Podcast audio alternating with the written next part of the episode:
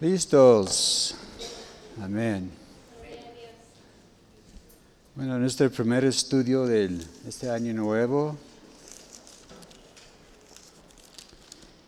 Y vamos a iniciar el año nuevo con un tema algo interesante. Vamos a estar viendo acerca del conflicto entre Pablo y Pedro. ¿A cuánto les gusta ver las peleas entre hermanos? Pero sí hay, ¿verdad? Y aquí vemos dos grandes siervos de Dios, muy sobresalientes en su modo de ser, pero uno un poquito más recio que el otro, ¿verdad? Y vamos a abrir las Biblias en Gálatas capítulo 2 y vamos a ver los versículos 11 a 14.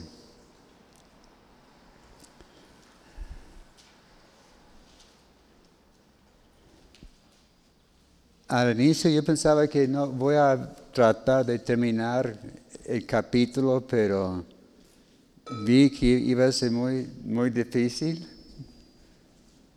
Y además quería dejar algo de espacio al, al pastor también, ¿verdad? Gálatas capítulo 2, versos 11 a 14. Pero cuando Pedro vino a Antioquía, le resistí cara a cara porque era de condenar pues antes que viniese algunos de parte de Jacobo, comía con los gentiles, pero después que vinieron se retraía y se apartaban, porque tenían miedo de, los, de la circuncisión. Y en su simulación participaban también los otros judíos de tal manera que aún Bernabé fue también arrastrado por la hipocresía. Pero cuando vi que no andaba rectamente conforme a la verdad del Evangelio, dije a Pedro delante de todos, si tú siendo judío, vives como los gentiles y no como judío, ¿Por qué obligas a los gentiles a, judiar, a judiazar? Buena pregunta, ¿verdad? Señor, gracias te por tu palabra en esta noche. Gracias, Señor, por mis hermanos presentes, los que van a estar escuchando después el mensaje. pedimos, Señor, que nos guíes en esta meditación en tu palabra. Gracias, Señor, por Unge mis labios, gracias Señor por las fuerzas que me has dado y pedimos que nos revelas, Señor, verdades de, tu palabra y que esta palabra pueda traer fruto en nuestras vidas y te daremos la honra y la gloria en nombre de Cristo Jesús. Amén. Gloria a Dios. Bueno, como repasamos, recordamos que Galacia no fue una ciudad, fue una provincia, como un estado, ¿verdad? Como ya hemos visto repitiendo, pero así para volver a masticar, que Pablo siempre escribía a iglesias en ciertas ciudades de Roma, de, de, Filipos, de Tesalónica, pero aquí es una iglesia en una provincia, eran como tres, cuatro iglesias. Y esta iglesia enfrentaba problemas muy fuertes y bastante problemáticos. Vemos que había ciertas personas que ponían en duda la autoridad de Pablo. Este fue el primer espina que hubo allá. Que Pablo, el fundador de la iglesia, digamos, el, pastor principal, pero había algunos que decían, oye, ¿y tú quién eres? Queremos ver tus títulos, queremos ver tus credenciales y pero no estás en, el ciclo de nuestra escuela bíblica. Pero Pablo seguía predicando la palabra de Dios, ¿verdad? Y vemos que, vimos también que muchos de los hermanos que oponía a Pablo eran hermanos falsos. Porque hay algunos que, que, son hermanos, pero viendo a, fondo que no son tan hermanos, ¿verdad? Que, traen divisiones y por desgracia todavía hoy día hay personas iguales, ¿verdad? Hay personas que entran, dice que estos entraron secretamente, como a escondidas, para ver, a ver qué está pasando por acá y trataron de poner oposición a, Pablo y, la obra. Eran como socios prepentidos. Es como que dice, ay, hoy compadre, y la van abrazando, pero no se fija que en, la mano de atrás una, un puñal, ¿verdad? Y le, le, querían dar. No nos hace falta amigos así, ¿verdad? Y, venían estas personas como adversarios.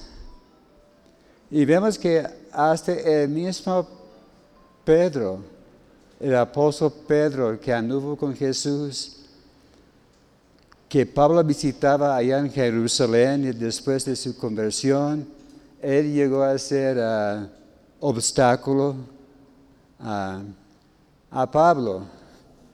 Y, como, como, vimos también que fue por su carácter, los dos caracteres muy fuertes, muy sobresalientes, y se, se chocaban, ¿verdad? Como dos carneros que se pegan así para ver quién va a quedar amando. Y eso es lo, que, pues, lo que pasaba entre Pablo y, Pedro. Y esta situación que estamos viendo aquí, que ah, vino después del concilio allá en, en, Hechos capítulo 15.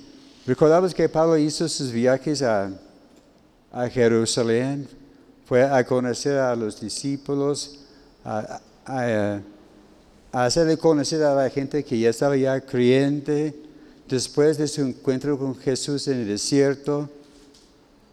Le enviaron a él y a Bernabé y regresaron para traer un reporte.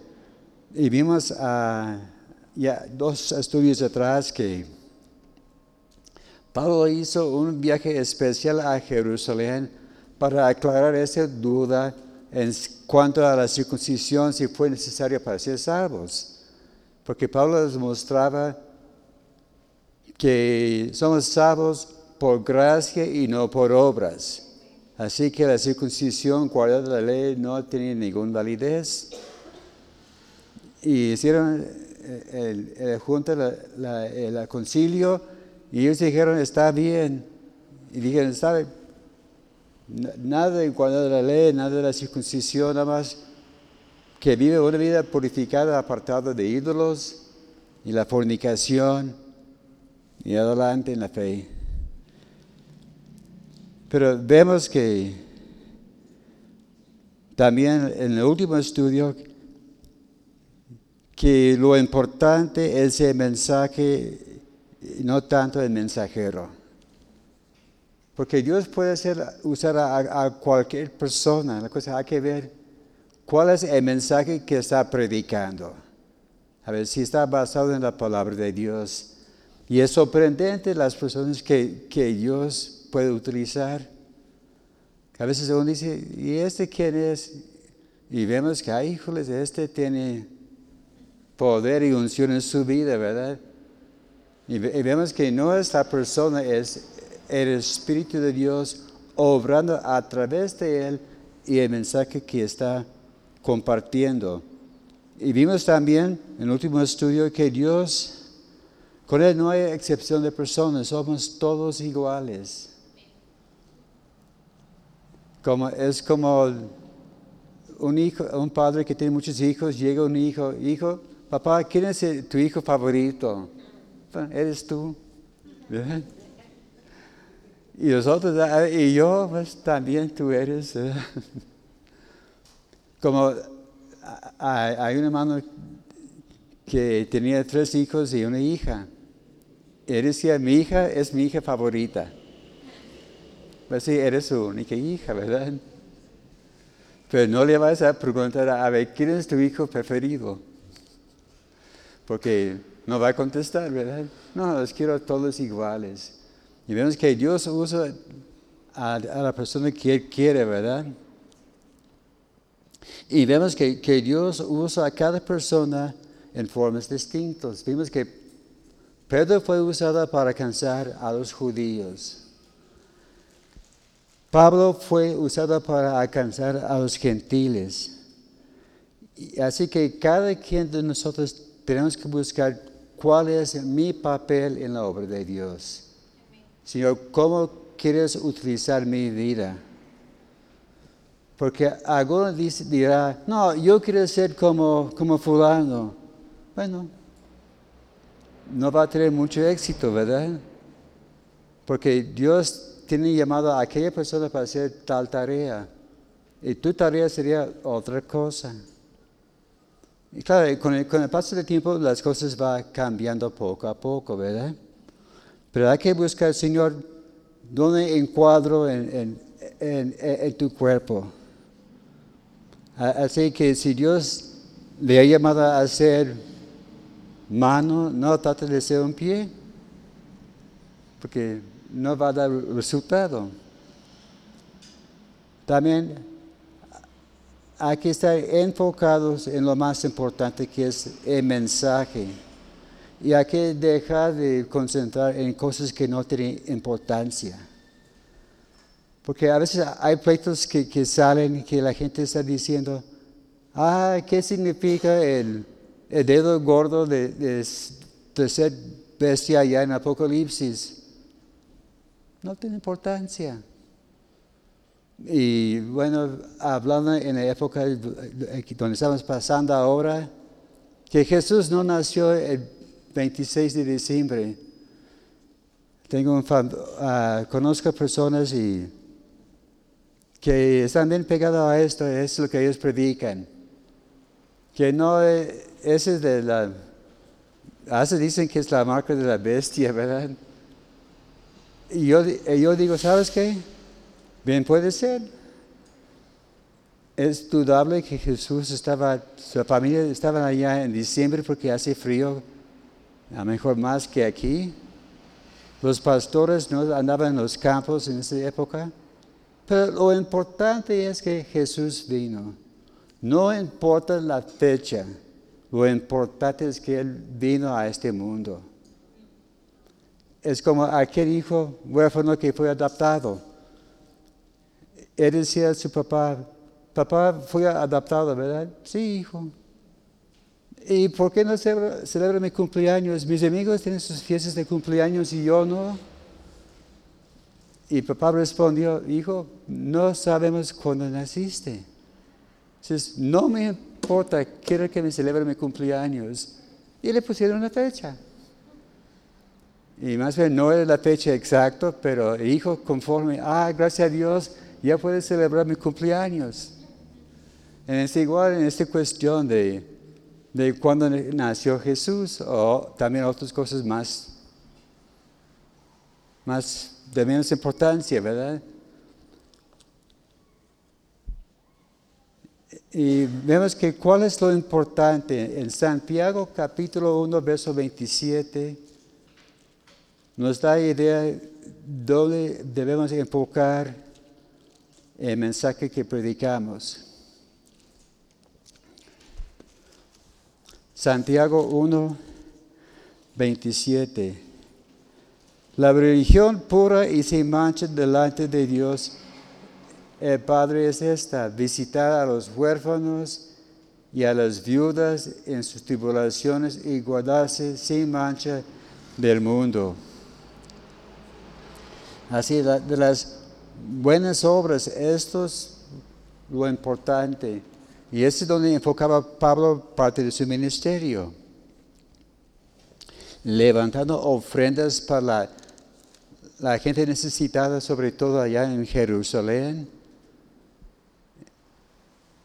Y ese también debe ser también es nuestro enfoque también aquí, gracias a Dios, ¿verdad? Que estamos enfocados en ayudar a los necesitados.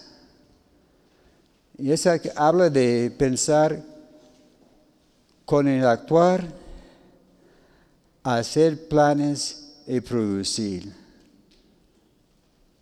Aquí está actuando sobre lo que Dios nos ha enseñado, enseñado, hacer planes y producir fruto en nuestra vida. Como dijo Jesús, sin mí nada podéis hacer. Y si no producimos, hay un remedio, ¿verdad? Nos, va a cortar. También incluye la idea de ver una necesidad y con prontitud hacer algo al respecto.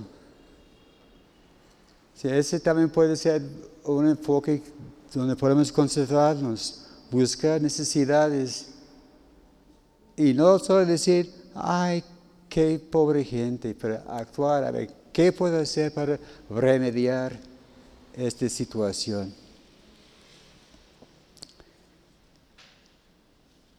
Y esa abarca de, comenzar acción y la realización completa. Así que llevar a, a, cabo todo lo que Dios ha puesto delante de nosotros y cumplir sus propósitos. Y ahora vamos a ver lo, lo mero bueno de hoy, el conflicto entre Pablo y Pedro. En el versículo 11 Ahí dice que todo comenzó cuando Pedro vino de Antioquía. Y recordamos que el, concilio allá en Hechos capítulo 15 que haber, arreglado toda esa situación de la circuncisión, de guardar la ley, y que, que somos iguales, no importa el trasfondo. Dice que Pablo resistía a Pedro cara a cara en la, Biblia de las Américas dice, me opuse a él. En la nueva versión internacional dice, le eché en cara su comportamiento. En la Biblia, Dios habla hoy, dice, lo reprendí en su propia cara. Y lo interesante es que en la Biblia ah, Dios habla hoy, dice Cephas, no, no, no, dice, no usa Pedro, dice Cephas, lo enfrenté, lo enfrenté cara a cara. En la Biblia, la palabra hispanoamericana dice, me encaré abiertamente con él. Ok, dice que le resistía cara a cara. ¿Qué quiere decir resistir. Ok. La palabra griega, a ver si lo puede decir bien, es antis taime, si le quieren deletrear, es A-N-T-H-I-S T-E-M-I. Antis taime que ese tiene que hablar de un ataque inicial del otro lado y ser resistido. Así es como un ataque frente a frente. No, no de rodear, pero no enfrentando así de golpe al oponente. Así que en la mente de Pablo, Pedro era culpable de un acto de agresión contra el Evangelio de la gracia. Porque Pedro estaba inclinándose otra vez a la circuncisión de guardar la ley. Y Pablo dice, no, no, este no se vale. Ya cubrimos este asunto. Pues aparentemente no, ¿verdad? Y Pablo decía que Pedro era digno de ser reprendido. Así que él fue directo al grano. Si sabes que te portaste mal y pum, vamos a, enfrentar este asunto. Como, como, como hombres, ¿verdad? Este no quiere decir que Pablo era superior a Pedro, sino que los hechos de Pedro no eran según el Evangelio. Sí, porque Pablo pudo levantarse como, un gallo diciendo, mire, yo soy el que manda aquí, ya arreglamos este asunto, y porque, no, él le enfrentaba, no porque era mejor, pero porque era una cosa necesaria, ¿verdad? Y aquí vemos que podemos tener, hay que tener mucho cuidado tratando de asuntos delicados para que no caiga uno mismo en el mismo error o algo peor. Porque a veces vemos que una mano que está fallando en algún asunto y empezamos a apuntar el dedo. Pero como alguien dijo una vez, si estás apuntando a alguien, hay un dedo que va hacia la persona y tres hacia uno, ¿verdad? Entonces a ver, ¿quién es más culpable, verdad? Algunos se apuntan así, ¿verdad? Pero el más común es así, es con, el índice enfrente, como una pistola. Pero hay, que tener mucho cuidado porque si no nos cuidemos podemos caer en el mismo problema. En lugar de mejorar, va a ser peor la situación. Vemos también que la conducta de Pedro era digno de ser condenado. Era muy grave la falta que Pablo halló en él. Y fue de tal grado que requería corrección.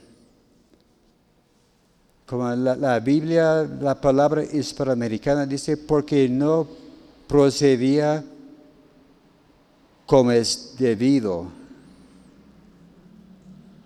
Porque hay ciertas circunstancias que requieren acción pronto y rápido, ¿verdad?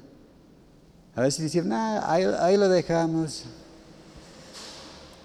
Pero hay una frase en inglés, nip it in the bud. Es como cortarle la planta, ¿verdad? Ese quiere decir que hay que uh, arreglar, decir algo en cuanto que problema aún es pequeño. Es como alguna enfermedad, ¿verdad? Años, años atrás, yo tenía una machita aquí en, mi espalda, eh, como una fibrosis que antes me salía mucho.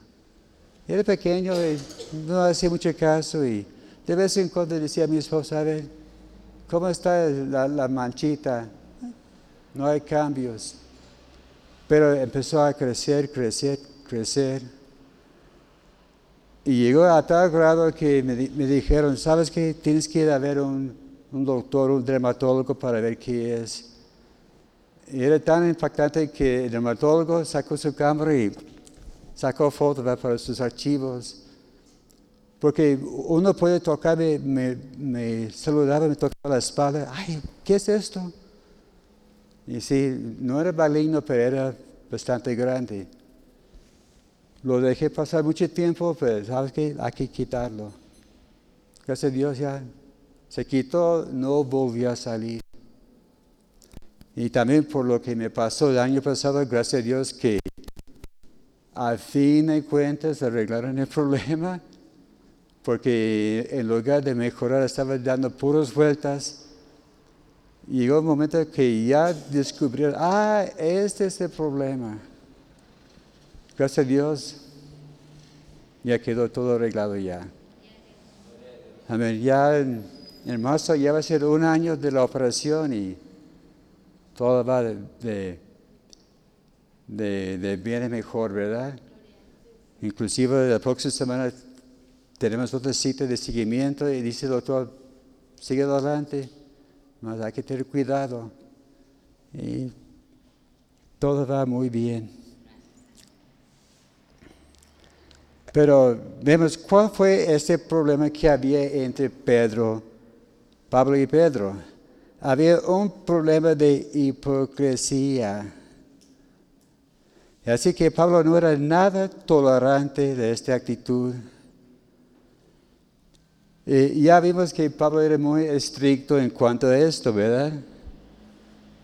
A ver, ¿cuántos recuerdan qué pasó con, con Pablo y, Bernabé cuando iba a iniciar su segunda viaje misionera? En el primer viaje, viaje misionera, puro gozo, hay tribulaciones, apedrearon a Pablo allá en Debe y regresaron gozosos que Dios se está usando. Y luego Pablo dijo, ¿sabes qué? Vamos a volver a visitar las iglesias. Y Bernabé sale, voy a traer a Juan Marcos conmigo. No, este, ese muchacho no, porque nos falló. Así que Pablo muy, muy obstinado, que digamos. Pero vimos que tuvo buen resultado porque en lugar de un equipo salieron dos, dos equipos. Pero Pablo era muy difícil de tratarse con él. Yo, hay personas así muy, fuertes, muy recios, pero es, es, su forma de ser, ¿verdad? Pero da resultados. Entonces, ¿cuál fue el problema de la hipocresía de Pedro? Vimos en el capítulo, versículo 12. Dice que primero que Pedro llegó a, Antioquía después del concilio y empezó a comer con los gentiles. A ver, ¿quién fue la persona que llegó primero a los gentiles? Pedro, ¿verdad? Pedro fue, Pedro no quiso, ¿verdad? Porque creo que estuvo allá bien, bien a gusto en, en la casa de Jope pero él recibió una visión, una revelación. Y Dios le dijo, no digas en, muro, en mudo a los que yo he purificado, ¿verdad? Se sin reservaciones. Y Pablo y Pedro, muy astuto, llevó consigo, vamos, vimos más adelante, a seis hermanos con él. Dice, ¿sabes qué? No voy solo. Quiero testigos. Y vimos que llegó allá y cuando él predicaba el mensaje descendió el Espíritu Santo. Y cuando regresaba a Jerusalén, allá en Hechos capítulo 11, había gozo entre los hermanos. Qué bueno que Dios ha enviado la palabra a los gentiles. Porque los, los judíos pensaban, ¿sabes qué? Eso es exclusivamente para los los judíos, los demás que se pudren por allá. Pero Dios dijo, no, ir y hacer discípulos de todas las naciones. Y ocupaba persecuciones y todo, pero ya se lanzaron, ¿verdad? Y parece que ya con, con esto la gente quedó inconforme, dice, ah, asunto arreglado, todo bien. Pero vemos aquí en, el versículo 12 que llegaron los de Jacobo. Y luego Pedro se retaía que esos de, Jacobo eran los líderes de la iglesia allá en Jerusalén. Jerusalén era la, sede principal de la, iglesia. Jacobo era el hermano de Jesús, era el pastor y estaba rodeado de los demás discípulos y otras personas importantes. Y todos ellos eran nacidos judíos y bien apegados a la ley. Pero el mayor problema era que cuando Pedro estuvo allá llegaron los de Jacobo y su equipo, tuvo miedo. Si que le templaba la mano, ¿verdad? Como ya, vimos en Hechos capítulo 11, versos 2 y 3, que los de la circuncisión puso en contra de Pedro y le decía, ¿por qué fuiste con Cornelio y los, los gentiles, los paganos? Y, y Pedro estaba compartiendo con ellos lo que sucedió y cómo había descendido el Espíritu Santo. Pero vimos que allá apareció Bernabé.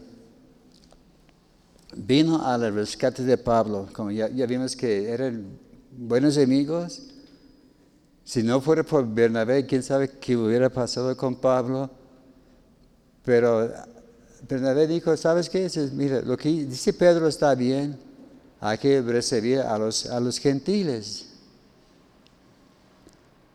Pero en esta, si- en esta situación aquí en Gálatas parece que Pedro tuvo miedo de enfrentar la situación. Porque la palabra de ah, retraerse se refiere cuando un ejército planeaba retirarse para ir a buscar protección. Porque a veces llegaba un ejército para conquistar una ciudad, la rodeaban y trataban de conquistar la ciudad, pero llegó el momento que había mucho peligro y se retraían, se huían, ¿verdad? Ese es donde viene esta palabra de retirarse. Habla también de una persona tímida que se apartaba cuidadosamente para no ser observada. Pa- Parece que es como dice que le agarraron con las manos de la masa. Y Pedro que no, no quiero que me vean y él tratando de esconderse, pero ya saben lo que había pasado. Pero la cosa es, vemos que había veces que Pedro era muy valiente. Allá en el día de Pentecostés se levantaba y predicaba la palabra con fervor, con valor, y tres mil almas se entregaron a Cristo. Más adelante, cuando sanaron el cojo, cinco mil. Y con Cornelio entró allá con algo de temor, pero predicaba con valor. Pero había momentos que él, como le temblaba la mano, y es lo que pasó en, esta circunstancia con Pablo. El asunto era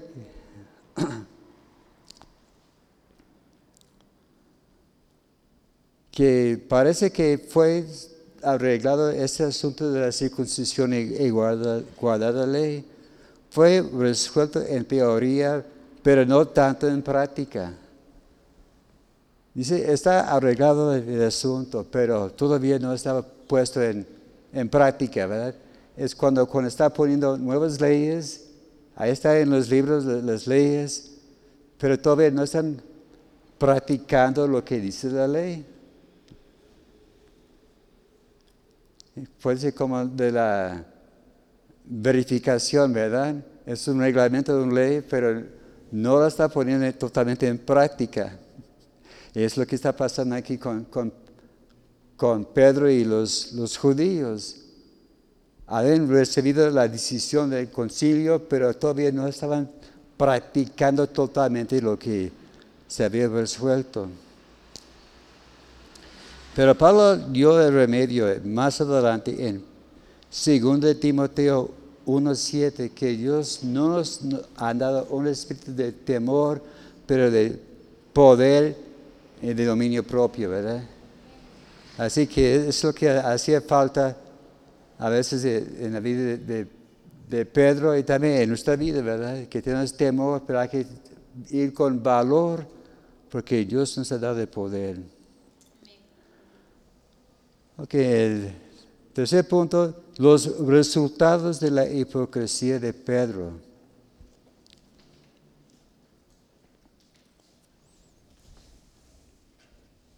Si me permite.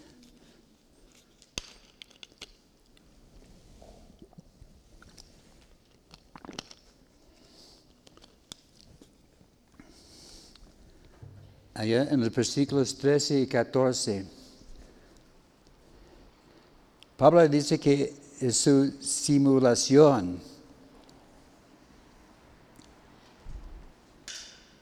Muy bien.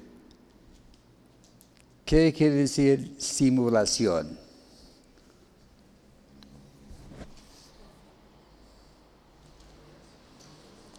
Bueno, Es cuando, es, es cuando intentas replicar algo, pero de forma aproximada. Bueno, bueno yo chequé en, en, la, en, mi celular, tengo, una copia del diccionario de la Real Academia, la, la autoridad máxima del español, ¿verdad? Y tecla ya simulación. Dice acción y efecto de simular. Ah, gracias. Eso ya sabía. Pero simular es representar algo fingiendo o imitando lo que no es. Es una falsedad, en otras palabras. Estaba actuando, simulando.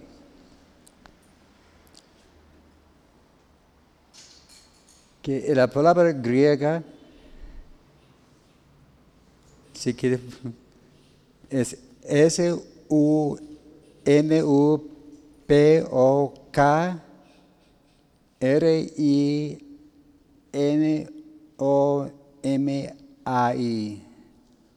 Su ¿Mm? Ok. Bueno, e, esa palabra significa actuar hipocríticamente, disimular con. Y Pablo su queja era que hasta Bernabé fue arrastrado con ellos. Vemos que antes Pablo decía puras cosas buenas de Bernabé era compañero de, mil batallas. Vemos que al principio Bernabé fue el principal mentor, perdón, de Pablo. Pero ahora Pablo le está dando un, un jalón de oreja. Y ya vimos que había este conflicto entre Pablo y Bernabé en cuanto a Juan Pablo, ¿verdad? que todavía apenas estaba saliendo de este, este asunto y Pablo estaba diciendo, hasta Bernabé se cayó en la trampa. Y vemos que Pablo fue muy directo en su respuesta y reacción. Así que Pablo era uno que hablaba en una forma muy directa, honesto, sin importar si iba a ofender o no. Como vimos hace un par de semanas allá en Galatas 2, 6. Dice, pero los que tenían reputación de ser algo, lo que haya sido en otro tiempo, nada me importa. Así, uff, hablando de ser directo, ¿verdad? Y franco. Pablo decía, a, mí no me importa si no te parece, pero así son las cosas. Y decía claramente a Pedro, eres un hipócrita. Hay que decir las cosas tal como son, ¿verdad? La palabra griega de hipocresía es hipocrisis, muy parecido al español que tenemos nosotros, ¿verdad? Igual también en, en inglés, hypocrite. Así que es una, habla de una respuesta. Y esta palabra de hipocresía llegó a referirse a una actuación teatral donde se hablaba en diálogo Es como uno que está fingiendo como los actores hoy, como de siempre, se fingían que son algo que no son, ¿verdad? Pero es parte del acto, parte del teatro.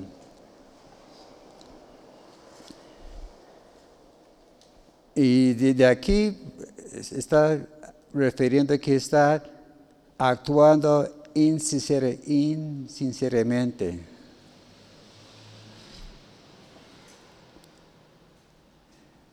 vemos que en la Biblia la palabra hispanoamericana dice semejante actitud de fingimiento arrastró tras él a los demás judíos, inclusive el mismo Bernabé. Y Pablo hizo una pregunta muy directa, ¿verdad? Primero, él decía, en primer lugar, Pedro, no estás actuando en una forma recto. Ese vamos a ver un poquito más en la, conclusión. Así que Pablo le enfrentaba cara a cara porque siendo líder se convirtió Pedro en una piedra de tropiezo. Sí, por eso era tan importante enfrentarse a Pedro en una forma tan fuerte y tan directa. Eso no fue una ofensa personal, sino que involucraba a muchos hermanos. Y la pregunta era, si tú siendo judío vives como gentiles y no como judío, ¿cómo obligas a los gentiles a judias, judiazar? ¿Mm? Okay. Okay. Actual como, como, como judíos, ¿verdad? Pero la cosa es, no está la respuesta. ¿Cómo me gustaría ver cómo respondió Pedro a esta pregunta? No nos dice, ¿verdad? Si la Biblia nos revela lo que más necesitamos, no de todos los detalles. Pero sería interesante, a ver, a ver, Pedro, a ver, ¿qué respondiste a, a, Pablo? A lo mejor va a quedar muy chiviado, ¿verdad? pero era algo vergonzoso. Eso nos recuerda que en la consejería a veces hay que hacer preguntas directas que demandan una respuesta clara, directa y concisa. Porque a veces hay, problemas que se enfrentan en la consejería y a veces la gente quiere rodear el asunto, pero hay que llegar a grano, a ver, ¿por qué hiciste tal, tal cosa? ¿Cuál es la razón? Y nada de que suave, nada, nada de esto, ¿verdad? a ver, quiero, quiero una respuesta clara y precisa, y si no, llego más directo todavía. A veces tenemos que rascar y nos duele, pero es parte del proceso, ¿verdad? Hay veces que tales preguntas nos ponen a sentir incómodos, pero son necesarias. Así que esa es una de las cosas penosas o difíciles de, aconsejar, ¿verdad? Por esto la consejería siempre se hace al lado, cerrados y nada de cámaras, ¿verdad? Está entre Dios la persona y el, y el, consejero, ¿verdad? Para concluir, Pablo decía claramente a Pedro que no andaba rectamente. En la Reina Valera antigua dice que no andaba derechamente. Y la palabra griega habla de tener los pies rectos, andar directamente y derecho, no en una línea torcida, ¿verdad? Es como dice, a ver, anda sobre la, raya y no así, fijándose muy bien, derecho, derecho, derecho. Por eso, este hace a, los borrachos, ¿verdad? Primero dice, a ver, toco tu, tu dedo en la nariz, habla, habla sobre la raya o hacer el cuatro. Pero aquí está hablando de andar derecho y bien, enfocado, ¿verdad? Como, ¿Cuál es la distancia más corta entre dos puntos?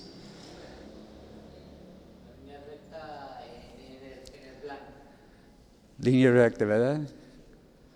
Porque si, si, había una línea recta de aquí a, a, Isla sería... Uno, dos, tres, ya, ah, que va. Que puede ser que a veces sabemos la verdad del Evangelio en teoría, pero no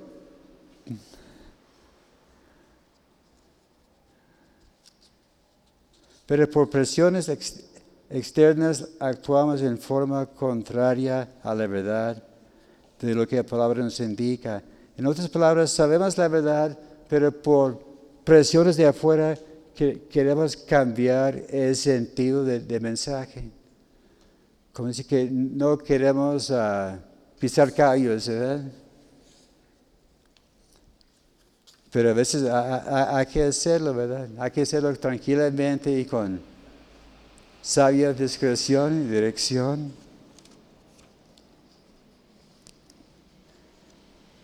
El saber de la palabra y vivirla debe ser una sola cosa.